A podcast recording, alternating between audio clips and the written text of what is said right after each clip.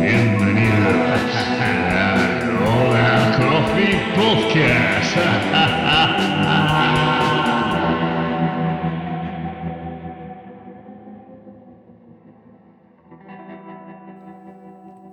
Buenas a todo el mundo. Eh, estamos otra vez con, con el podcast de Hola Coffee. ¿Cuánto tiempo ha pasado desde que ha pasado una pandemia? Ahora estamos en un momento de, de casi vuelta a la normalidad, ¿no? Y, y este podcast que nació en su momento de pandemia, que Pablo, aquí presente, buenas, buenas Pablo. Hola, ¿qué tal, Nolo? Qué bien volver a estar aquí. Ah, que sí. eh, teníamos ganas de retomar esto, ¿no? Sí, nos ha costado mucho. Eh, ha sido el típico proyecto que decimos, bueno, eh, lo dejamos para los viernes y siempre al final salía algún plan y nunca... nunca Bueno, salía algún plan, lo dices como si, si fuese en plan, nos vamos de concierto. Tampoco No. hemos podido hacer mucho. eh, siempre, siempre teníamos algo y Sí. los viernes era como hora de salir, de trabajar. Sí, eh, gracias a Dios hemos tenido mucho trabajo estos últimos dos años, que fue desde que hicimos la primera temporada del podcast. Han sido, pues, este final del 2020, del 2020 y 2021 bastante curiosos en cuanto a la escena y bastante eh, dinámicos en Madrid.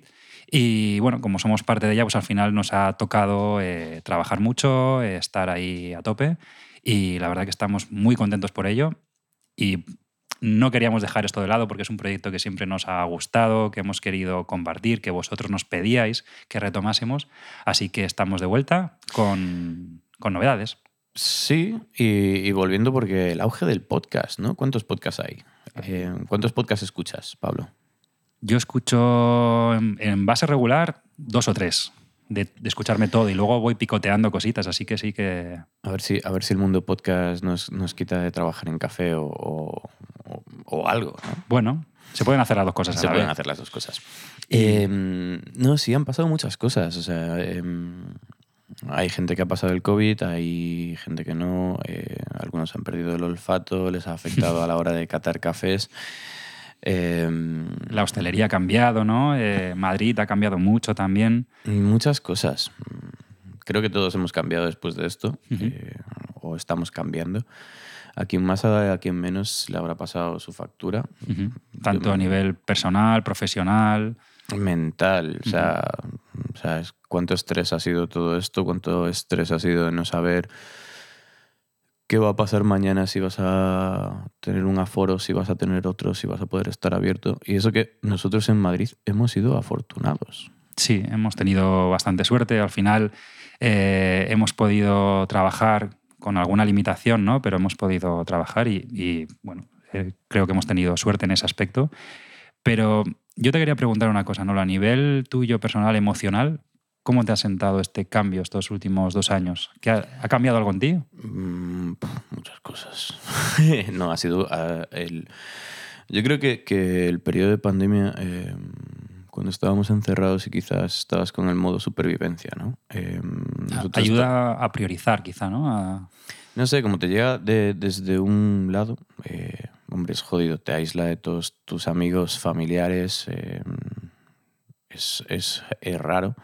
Las primeras semanas son como divertidas. Nosotros durante bastante parte estuvimos haciendo el podcast eh, en modo supervivencia, ¿no? Fue como en plan, nos cierran el día 13 Ujú. de marzo, si no recuerdo mal, y, y nos lanzamos a, a seguir tostando, que podíamos hacerlo. Y ahí entras en una dinámica que a veces es un poco peligrosa. Yo al menos era como en plan, bueno, pues sobrevives, ¿no? Eh, hay, un- hay algo por ahí y tienes que seguir tirando para adelante. No mola.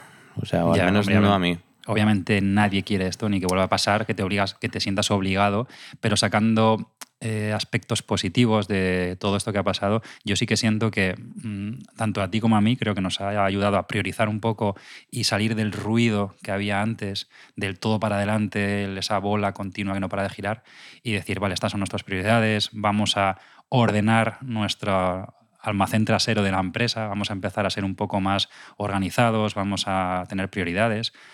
Y yo creo que en esa parte sí que nos ha ayudado a reconstruirnos un poquito y tener una orientación más definida. Y luego a nivel personal también, yo creo que nos ha ayudado un poco a decir, estas son mis prioridades. em, bueno, Sí, sí, o sea, a nivel empresa, em, creo que hemos vuelto sobre todo eh, 2022, Ujú. que ya llevamos unos cuantos meses de 2022, em, como, como, como justamente a, a priorizar, ¿no? A decir, vale, que es realmente importante en la empresa, em, el orden que quizás mm, o habría gente que se puso a hacerlo en 2020 o 2021. Nosotros empezamos, bueno, pues a finales de 2021 como a, 2020. a eso, a revisar, revisar todo. Eh, con otra gente en otras áreas y departamentos del equipo. Ujú. Y a nivel personal es un poco, creo que esa organización de empresa también viene dada porque a, a- a nivel personal quieres, quieres tenerlo todo un poco más claro en tu empresa para llevar tu vida personal un poco también más, más de una forma más relajada y no depender Exacto. tanto de una empresa, ¿no? Exacto. Que Y es la que- has montado. a veces el, el estrés que, que sentimos muchas veces eh, es algo que te has generado tú a ti mismo artificialmente alrededor y que si realmente organizas y lo tomas de otra manera, puedes... mm, Ahí no estoy tan de acuerdo, mira. Eh, Ujú. En esa parte creo que no es... ¿Cómo lo ves tú?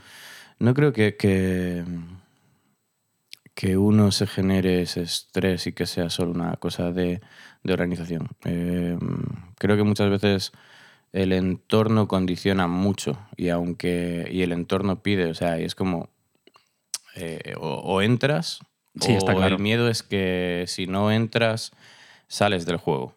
Ya, ya, ya. Entonces, aunque tú lo escojas y tú te crees una percepción, eh, es cierto que, que, que el entorno a mí al menos me Sí, condiciona. o tienes sea, razón, tienes razón. o sea, Obviamente no estamos, no, para nada vivimos aislados y todo, todo afecta. sí, Pero bueno, pero bueno, Eh, vuelta al podcast. Eh, lo que os queríamos contar es que en, este, en esta nueva temporada vamos a, a traer invitados. eh, bueno, va a pasar gente por aquí que nos va a ayudar a hablar de ciertos temas eh, en otras partes que directamente tienen que ver con el café de especialidad o que tangencialmente tienen muchas similitudes o simplemente que a nosotros nos molan y ya y queremos traer porque creemos que son personas interesantes que, que tienen mucho que contar y que seguramente si os mola el café os interese su, su vida y su, bueno, su sí, mundo. porque escucharnos a nosotros dos a veces... O sea, yo también me canso de escucharme a mí mismo, ¿no? Nos escuchamos, tú y yo nos escuchamos todo el día. Eh, y es interesante, pues, eh, sumar gente para, para cosas que, que tenemos en mente, ¿no? Eh, vamos a hablar de máquinas, vamos a hablar de formación, vamos a hablar de café. Vamos eh, a hablar de hostelería en otro tipo de productos, Vamos a un poco ir tocando distintos palos. de que, economía. Sí, y, y, y como no somos grandes expertos en nada, no somos grandes expertos en absolutamente nada, son- conocemos nuestro campo y lo que hacemos en nuestro día a día, qué mejor que invitar a otra gente para, para ayudarnos a, a hablar o levantar cuestiones y generar opinión sobre, sobre estos temas, ¿no? Así es.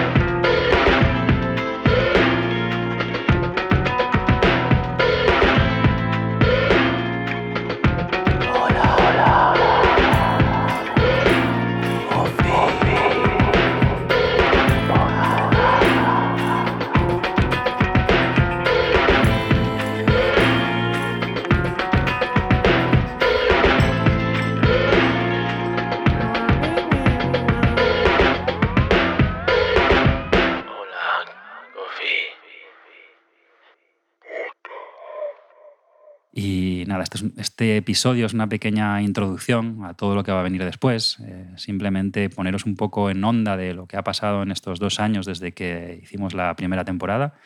eh, que han pasado cosas tanto en Hola Coffee como bueno, en el mundo que gira alrededor nuestro. Por ejemplo, Madrid ha sufrido una gran explosión de cafeterías, de, bueno, de actividad en torno al specialty coffee, que cuando estábamos en pleno confinamiento todavía no existía. O se estaba, Mm. a lo mejor estaba como empezando a generarse, pero estaba parado. Y 2021 ha sido realmente la, la explosión de cafeterías. Sí, ese momento como que llevábamos esperando y siempre comentábamos de, de- de esa latencia quizás que existía en Madrid comparado con otras capitales europeas o, o otras española, ciudades Barcelona, ¿no? españolas como. Barcelona. Em, como que siempre estaba ahí latente y para decir cuándo va a haber esta explosión. A Madrid, pues estos años han sumado cadenas de cafeterías de especialidad que están apareciendo con otros modelos muy diferentes a, a los que... mm, o planteamientos. a los que estaban en Madrid en el momento, que, eran más, más independientes, cafeterías boutique, y han aparecido de repente un par de marcas y algunas más que vendrán, pues que establecen el café de especialidad como un servicio y en el que intenta abarcar muchas más zonas, eh, modelos de negocio pequeñitos pero muy replicables y Sí. de un- digamos de una que sí que se ven en otras ciudades donde el sector está más maduro, pero que aquí no habían llegado. Y mm, a veces, o sea, esto lo hemos hablado alguna vez entre nosotros, que es como, ha sido este COVID eh, un creador de oportunidades. Evidentemente, o sea, desde, ese punto se han destruido, se ha destruido empleos, se ha- hay negocios que han desaparecido. Em, Yo creo que en lo que a nosotros respecta, en el mundo del café de especialidad, sí que ha habido más oportunidad, porque tengo bastante claro que durante el tiempo de confinamiento, durante esa burbuja que hubo ¿no? en las casas de buscar eh, nuevas maneras de cocinar, de alimentarse, de, de consumir en general, obviamente al café le tocó su parte y obviamente no, no, tú no gastas tiempo y ves vídeos y lees artículos para tomar un café peor o para tomar un producto peor. Normalmente es para mejorarlo. Entonces, mucha Sí. gente descubrió el café de especialidad, primero para consumirlo en casa y fue tirando del hilo y de repente eh, descubren que hay tostadores locales o nacionales, que hay cafeterías donde pueden ir a tomar ese tipo de cafés. Y cuando antes nos basábamos en un, en un gran porcentaje en, turistas o en gente que vivía extranjera en, Madrid y venía a nuestros establecimientos, ahora ya, por suerte, tenemos una gran masa local que, vamos, esto lo vimos en los primeros meses cuando no había nada de turismo y teníamos una masa de locales consumiendo en, en cafeterías de especialidad. Sí, yo creo que, que- que exacto. En, en eso estoy de acuerdo. Eh, que se ha generado un consumidor más consciente o un nuevo consumidor Infor- más informado. más informado. Em, también la hostelería creo que se ha ido dando cuenta, ¿no? Ha habido esa parte de, de- de ver que hay un producto que tiene que sumar si no se queda atrás, ¿no? Es- Eso es. Y no solo las cafeterías especializadas, sino otros ámbitos de la restauración y que de repente dicen, hombre, es que puedo mejorar también no solo eh, mi carne, mis vinos, mis entrantes, puedo mejorar también el café y nos está llegando, cosa que sí que es verdad que antes de la pandemia mm, yo creo que muy, muy pocos sitios trabajaban café de especialidad si- que no fuesen cafeterías. Sí, que no fuesen cafeterías independientes, ¿no? Es- eso es completamente cierto. También ha sido un año 2021 en el que no hemos hecho podcast y que a mitad de año y finales eh, el- el- hubo una, un- una subida del precio del café impresionante que todavía se está manteniendo eh, a día de hoy. Esto, esto era algo que te quería preguntar. Eh, Nolo es quien se encarga de la parte de compra de café, de, bueno, lleva más la parte del tostador, mientras yo estoy un poco más centrado en las cafeterías y en los clientes de, eh, del, del por mayor, de wholesale, que, que abren las suyas. Y Nolo ha pasado un segundo semestre de 2021 bastante estresante Bueno, en este caso. Aquí sí que tuviste un poco de estrés, o bastante estrés. Sí, ¿Por qué todo- fue esto? Cuéntaselo a la gente. Eh, bueno, ha habido una subida de los precios de- del mercado de café, eh, que como sabéis es un commodity y aunque nosotros trabajamos cafés de especialidad, creo he llegado a entender mejor eh, que para esto tendremos a alguien que nos acompañe a- para poder, poder explicarlo. Invitaremos a alguien para hacer un episodio específicamente de este tema porque es muy interesante y bastante complejo a la vez. Sí, y, y, bueno, eh, desligarnos completamente de lo que, de lo que ocurre en, en, el mercado de los commodities, en el mercado de bolsa. Eh, se ve que, que, no, o sea, causa un impacto cuando hay... hay es, es, la referencia, ¿no? Aunque nosotros trabajemos otro tipo de cafés a los que...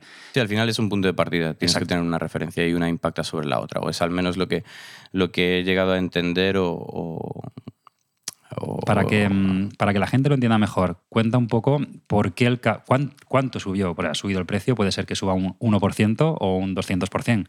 Pues, pues en el mercado de principios de 2021 a finales de 2022 dobló prácticamente el, uh -huh. el precio. ¿Y cuáles fueron las principales causas de este aumento de precio? Eh, las principales que se comentan son, son la escasez de café en Brasil, eh, pero bueno, parece ser que en Etiopía hay una guerra civil, con lo cual también hay una cierta inestabilidad y complejidad con, con el tema de café.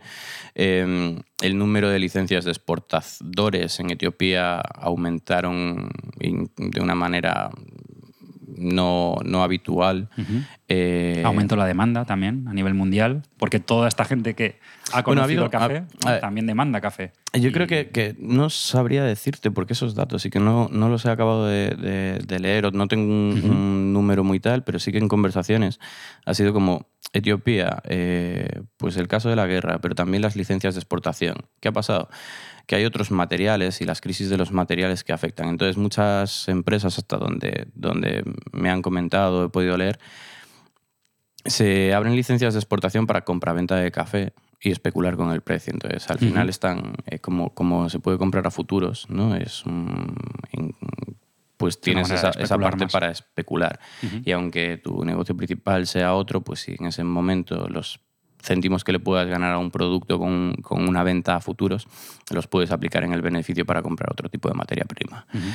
Creo que eso ha pasado un poco a todo. Eh, hemos tenido una crisis de transportes increíbles, eh, que evidentemente afecta directamente. Contenedores, lo que era fletar contenedores de 20 pies eh, en los que entraban unos 260 el aumento, sacos. El aumento de precio del flete, el aumento del precio Exacto. de los fertilizantes, eh, todo afecta y la escasez de, sobre todo la escasez de producción de Brasil, que es el principal productor del mundo, es lo que directamente ya impacta en menos oferta, más demanda, suben los precios. Sí, en otros países, justo en la época de floración, en Colombia, por ejemplo, en, en la época de floración ha habido unas lluvias excesivas también. Uh -huh.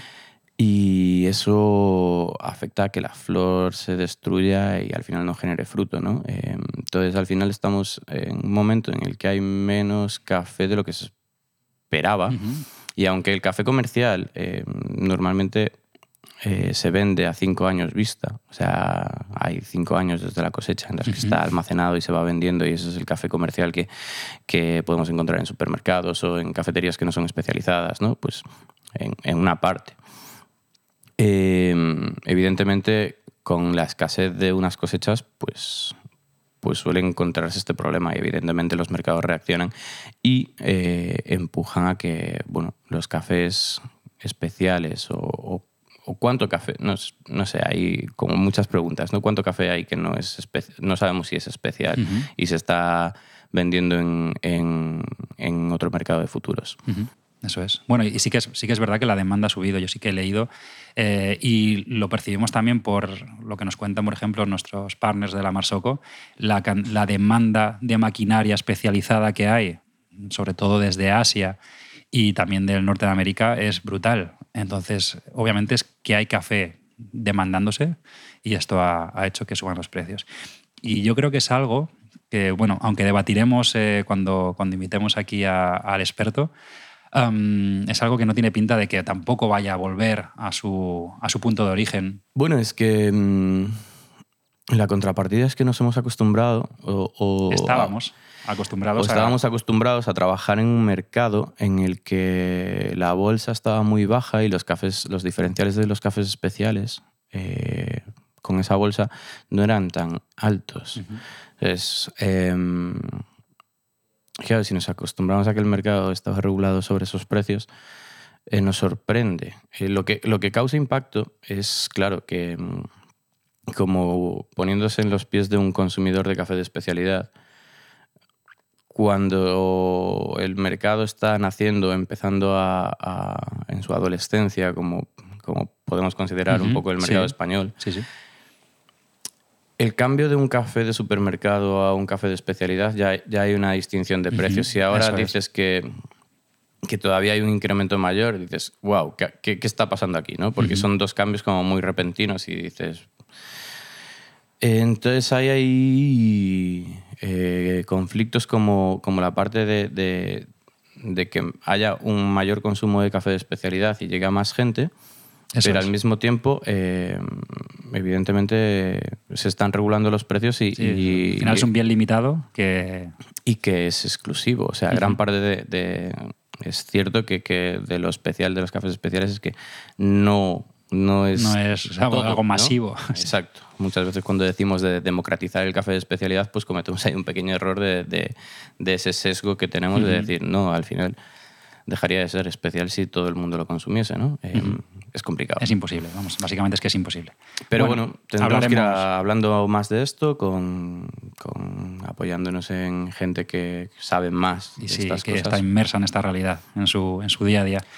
Y, y nada, y novedades. ¿Qué hemos hecho? ¿Qué hemos estado haciendo, Pablo? Eh, has- Pues has, hay has un- montado un aula de formación. Sí, eh, tenemos un aula. Antes dábamos todas las formaciones que nosotros, eh, bueno, sobre todo trabajamos de cara a nuestros clientes de wholesale para eh, acompañarles y eh, darles una ayuda en su, en su training, en su preparación, en que cada día saquen mejores cafés, pero también damos muchos cursos a aficionados que bueno, hacen café en casa, y quieren aprender a catar, quieren apre- aprender a hacer expresos, O sea, filtros. esto ha sido también un poco síntoma post-pandemia, ¿no? Exacto, de, de- de exacto. gente que quiere mejorar el café en su casa. Y claro, el tostador cada día estamos tostando más, produciendo más y necesitamos ese espacio, necesitamos estar concentrados allí para hacerlo lo mejor posible y vimos como una salida encontrar un aula en el centro, un espacio para eh, hacer las formaciones. También es donde tenemos la oficina y grabamos este podcast. Dinos, dinos, dónde, dinos la calle donde está. Calle. Duque de Osuna, número 8. Al Metro lado de- Plaza España. Metro Plaza España. Estamos en la Plaza de los Cubos, del otro lado de la calle, que hay como unas escaleritas ajardinadas que suben hacia de Conde, Conde Duque. Exacto, hacia Conde Duque. Y ahí hemos montado un, un aula y nuestras oficinas. Em, aquí pues recibimos a aficionados que vienen a tener una experiencia eh, un poco de cómo ser un barista, a profesionales que vienen a formarse como, como barista, a aprender a catar y también a, pues, a todos nuestros partners de cafeterías que vienen a em, mejorar su, su trabajo.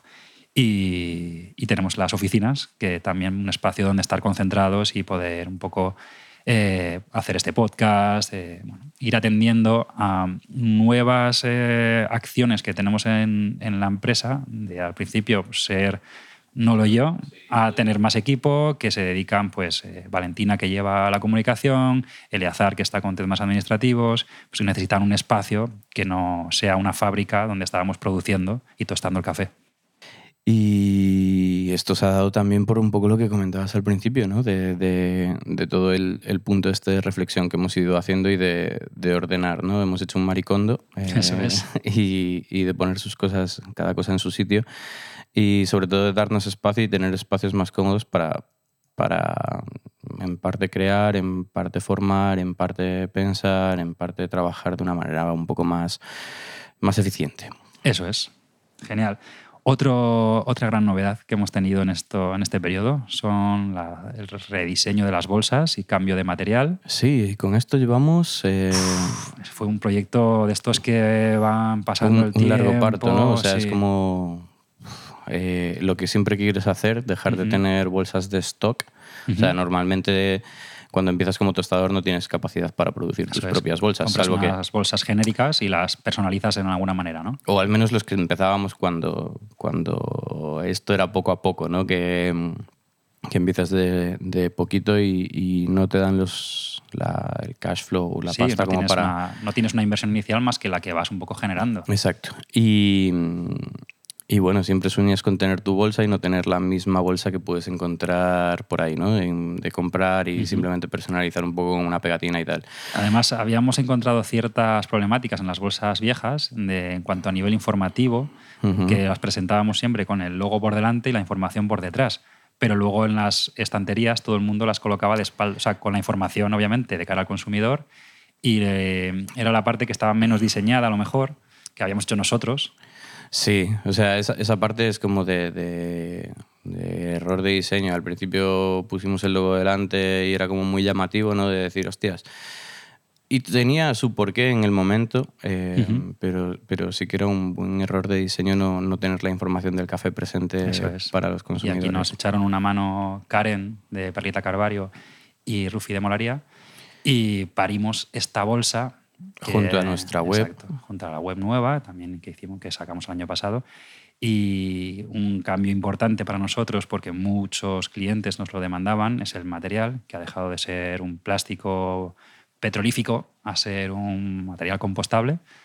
Eh, Entonces la puedes tirar directamente a la basura del orgánico que se va a deshacer en un poco tiempo. Sí, en algún, en algún Y momento. bueno, va un poco en línea de los pasos que estamos dando para siempre hacer alguna mejora a nivel de sostenibilidad ambiental. Sí, sobre todo cuando, o sea, es ese punto de decir, eh, cuando das el paso, eh, y lo hemos comentado, la tienda online y, y la venta de bolsas en, en- durante pandemia y pospandemia despegó.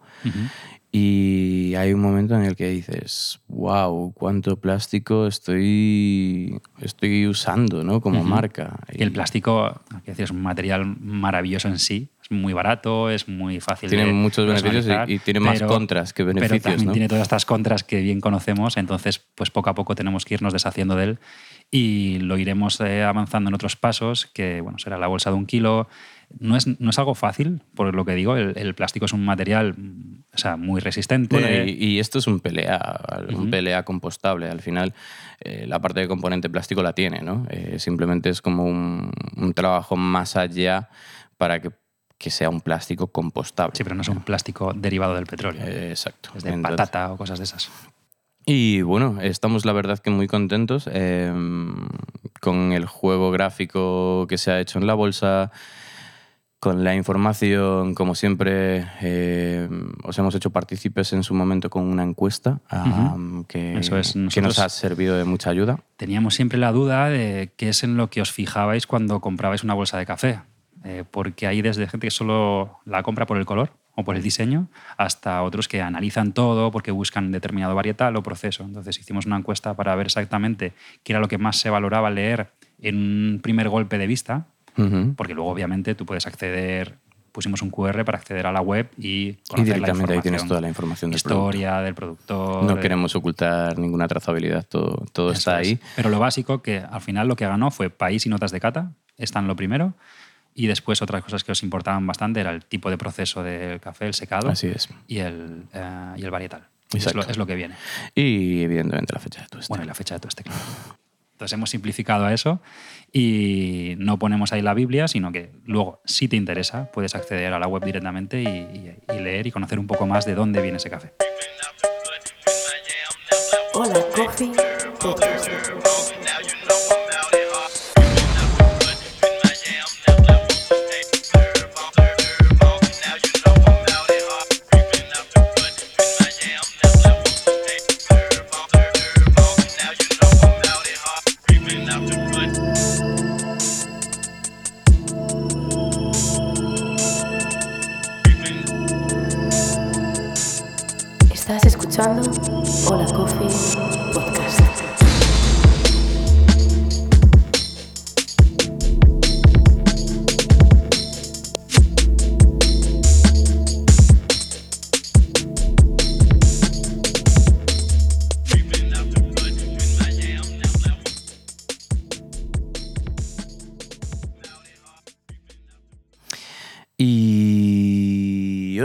las novedades, La última ya, yo creo, así más relevante, es el blend que hemos sacado hace un par de semanas. sí, así es, em, porque hemos hecho un blend dentro del mundo del café de especialidad. ¿Qué es un blend?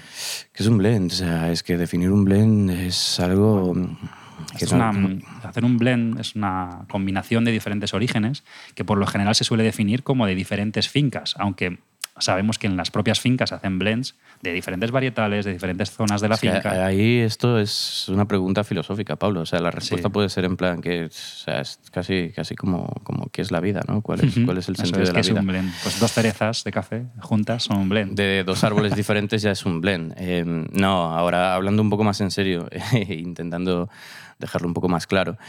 Eh, con todo, toda la perspectiva que teníamos de café, queríamos buscar algo como más accesible y sobre todo porque veíamos a un, tenemos una, una parte de nuestros consumidores que compran Hola Coffee que, mm, que buscan un perfil de sabor y aunque suele, solemos tener cafés que encajan dentro de perfiles de sabor, se vuelve muy confuso cuando cambiamos nombre de fincas, eh, Sí, países. Al final los lotes son limitados. No hay una finca tan grande para abastecer un año completo. Eh, entonces, si a los tres meses te cambia el café, hay gente que le produce un poco de confusión y prefiere tener un perfil de sabor continuo en el tiempo. Son preferencias ¿no? del Sí. mercado. Y, y hemos hecho el ejercicio de, bueno, pues de, de- de ver esa realidad que existe, eh, que, que como que en España creo que es un poco también el, el punto de madurez del mercado, ¿no? O sea, primero nosotros como industria muchas veces vemos esto como, como algo... eh, hay que alejarse, tenemos que hacer ser súper puros, el origen... diferentes, súper originales. Y, y poco a poco te vas dando cuenta de que hay ciertas cosas que, bueno, pues, pues Que crear productos que tienen sentido. ¿no? Eh, este blend eh, nosotros lo hemos pensado como, como un café con un perfil, sobre todo para, para, para consumir con leche. Eh, Buscamos un café que sea dulce, que tenga notas marcadas a chocolate, a un fruto cuerpo. seco, mazapán, almendra. Y que, y que en este caso, Y y, una ligera acidez, exacto. evidentemente, que te da un poco de, de chispilla.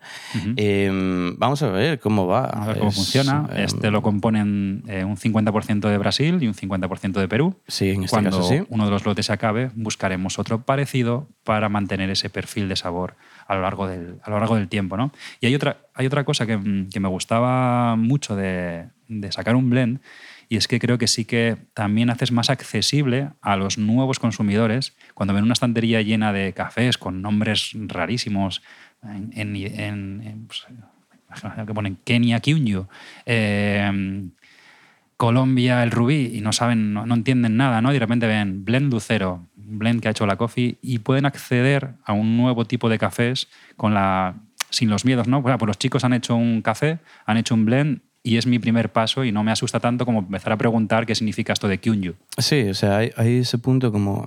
Evidentemente ya estamos trabajando cafés especiales. Eh, estamos hablando de, de una diferencia en el mercado brutal a- en cuanto a, en cuanto a lo que es. Y, y no estamos metiendo peores cafés en, en un blend. Estamos no, trabajando son cafés especiales en un blend que, que se complementan y que, que intentan tener una historia, intentan ir enfocados hacia una cosa y, y escuchar un mercado y, y primero crecer, no, no tanto nosotros imponer sobre lo que los imponer a los consumidores, sino escuchar a los consumidores y, Sí, y ofrecer otra alternativa. Y eh, crecer nosotros sin- ahí. Sin cambiar la calidad, tener otro juego y otra posibilidad para, bueno, que lo hemos llamado Lucero porque es donde está nuestro, el barrio donde está nuestro tostador, es una palabra muy bonita y así hemos bautizado nuestro primer blend. estamos madurando, Pablo. ¿Crees que esta pandemia nos ha hecho madurar? Joder. Como, Vale. como, como, gente del café. Entre, entre esto y que van saliendo canas y tal, al final vamos a ser unos... Sí, no, sí, sí, o sea, es como viejóvenos. Eh, no, es divertido, es divertido pensar en, en quiénes éramos hace, hace 10 años cuando empezábamos en esto del café, en, en qué era Hola Coffee eh, hace 5 años y en, eh, ahora mismo, pues bueno, en qué es Hola Coffee en 2020 y qué será Hola Coffee. Em, Aunque he de decir que he llegado aquí a las 9 de la mañana y estabas poniendo punk en toda la academia, entonces hay ciertas cosas que no sé que no, que no cambian y eso no va a cambiar, o sea, no, no puede ser. Pero mm, bueno, eh, un blend, una academia, eh, estamos Cosas probando, nuevas. Eh, volviendo a jugar, volviendo a divertirnos con estas cosillas, permitiéndonos equivocarnos eh, o no. Y, Y esto ha sido un poco el resumen de hasta ahora y, y la bienvenida a, a lo, que, se- vendrá, a ¿no? lo que se viene. Simplemente poneros un poco en onda de dónde estamos ahora. Y nada, eh, esperar que os haya gustado, que en los próximos episodios disfrutéis con, con la gente que vamos a traer. Probablemente hagamos alguno también no ellos solos. Nos Sí. gustaría retomar siempre en- eh, el tema de las preguntas y respuestas, ¿no? O que nos deis un poco de feedback en los comentarios, pues a lo mejor en Instagram o por mail, de qué queréis escuchar. Y estamos muy abiertos a esto porque sí que tenemos algo claro es que el podcast es un espacio un poco más reflexivo, más libre para poder hablar sin... No, no es un copy de un post de Instagram que es como... Ah, Que suena como demasiado pensado, demasiado tal, y, y que de repente como nos- que nos sentimos demasiado presos a lo que decimos. Aquí también, pero, Bueno. pero no es un poco más relajado. eso es. Así que nada, gracias por estar ahí y nos seguiréis escuchando. Hasta luego.